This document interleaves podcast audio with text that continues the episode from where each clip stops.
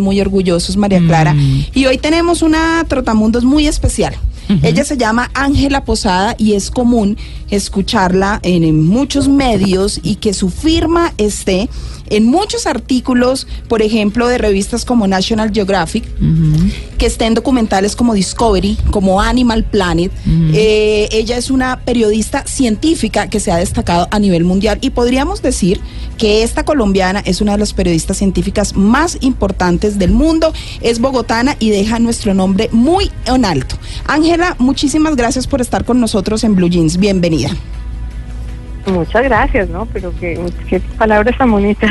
No, Ángela, yo me quedo corta en la presentación porque la verdad su hoja de vida es supremamente amplia. Ángela ha sido colaboradora de la NASA, por ejemplo, María Clara. Ah, vea usted. sí, hace colaboraciones para la NASA.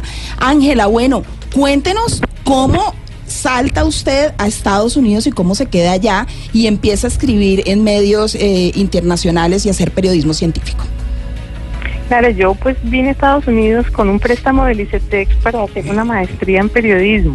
Mm. Eh, yo había salido de la Universidad de los Andes con un grado de lenguas modernas y después decidí que, que no, pues que tal vez me gustaría escribir más sobre, sobre estos temas de ciencia, pero no sabía cómo hacerlo. Realmente mi hermana fue la que me puso la idea en la cabeza y entonces eh, me fui, hablé eh, con los eh, con los editores en el tiempo, me dijeron vaya haga su máster y vuelve y trabaja acá. Pero resulta que hice el máster y entonces me quedé con el máster y con el mister porque me casé aquí. Ah, Pero está bueno ese juego de palabras, ¿ah? Sí. Sí, sí, sí. Entonces me quedé aquí. um, naturalmente, pues voy a Colombia muchísimo, pero um, me quedé aquí y descubrí esto del periodismo científico en una época, imagínate, esto era a finales de los años 80, comienzos de los 90, cuando esa carrera no existía como tal, era uno se tenía que, que formar uno mismo, ¿no? Claro, claro. Entonces, eh, sí, pero genial, genial porque pues de- yo me acuerdo sentada leyendo, aprendí, ya a mí se me había olvidado cómo se dividía una célula, se me había olvidado qué quería decir una, una- una- un neutrino, todas esas cosas interesantes y yo misma me puse a aprender. Y luego empecé a obtener oportunidades de, de estudio y de, y de, y de maestría, de, de, ¿cómo se llaman?, de becas y esto. y- Claro. Bueno, y sí, uno solito, ¿cierto? claro, Sí. claro. Ángela, que con, ¿con qué se choca uno como colombiano en un proyecto importante en otro país? ¿Qué es lo que tiene uno como en, la cabeza que allá no le funciona tan bien? Eh, eh, caramba, tal vez no entiendo mucho tu pregunta. Tú dices eh, cuando estoy trabajando en una en un artículo y que, que me funciona más siendo colombiana o Eh, no, al revés. Como que qué cosas de colombiano debería uno quitarse para hacer un muy buen trabajo Ah, como el que usted está a nivel haciendo fuera de Colombia. pues a ver yo qué te digo debe uno quitarse la idea de que o debe uno más bien ponerse la idea de que lo primero que uno necesita para trabajar en cualquier cosa con ciencia es hablar inglés o por lo menos leerlo que la ciencia casi todo viene en inglés. Y entonces pues eh, pues eso no es cierto entonces uno ah, le toca aprender a los cachuchazos. Eh, quizás, no sé, la otra cosa es que ah, lo que sí se me quitó a mí fue, digamos, ese, esa como, no miedo, pero sí que uno ve a los científicos como personas inalcanzables, que tal vez me da miedo irles a, me da como pena irles a hablar y a preguntar.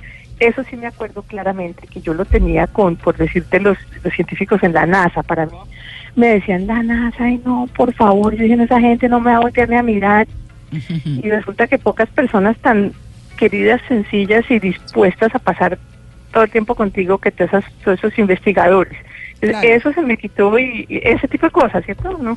Claro, claro. Pero de resto te puedo decir al revés, el hecho de ser colombiana me ha ayudado de muchas otras maneras porque veo que muchos investigadores, por ejemplo los biólogos me dicen qué maravilla su país, E- es, es una mina de oro Claro. y entonces terminan ellos preguntándome cosas a mí. Claro, de lo que hay en Colombia. Bueno, Ángela, eh, usted puede estar un día en su apartamento escribiendo un artículo, pero de repente puede estar en el Ártico o en la Antártida, por ejemplo, en el otro extremo, rodeada de científicos. ¿Cuáles son los sitios más llamativos y más atractivos y más raros que usted ha visitado en ese trabajo periodístico tan importante que ha hecho a nivel mundial? Así como lo mencionas, definitivamente la Antártica es uno de los sitios más más más apabullantes, más subyugantes, más bonitos, más eh, exóticos, eh, difíciles. pero también he estado en el fondo del mar, eh, donde es genial porque es, la- es el concepto, ¿cierto? Porque tú no ves nada, estás en un, sumergible de investigaciones a 3.000 metros y si, y si tú no ves los instrumentos, no ves sino la noche, pero empiezas a ver unos animales fosforescentes que se encienden y se apagan, eso es increíble. La otra cosa es acompañar a un científico a, a- a tomar muestras de lava de un volcán en Hawái, imagínate tú, Uy. tipos vestidos de plateado.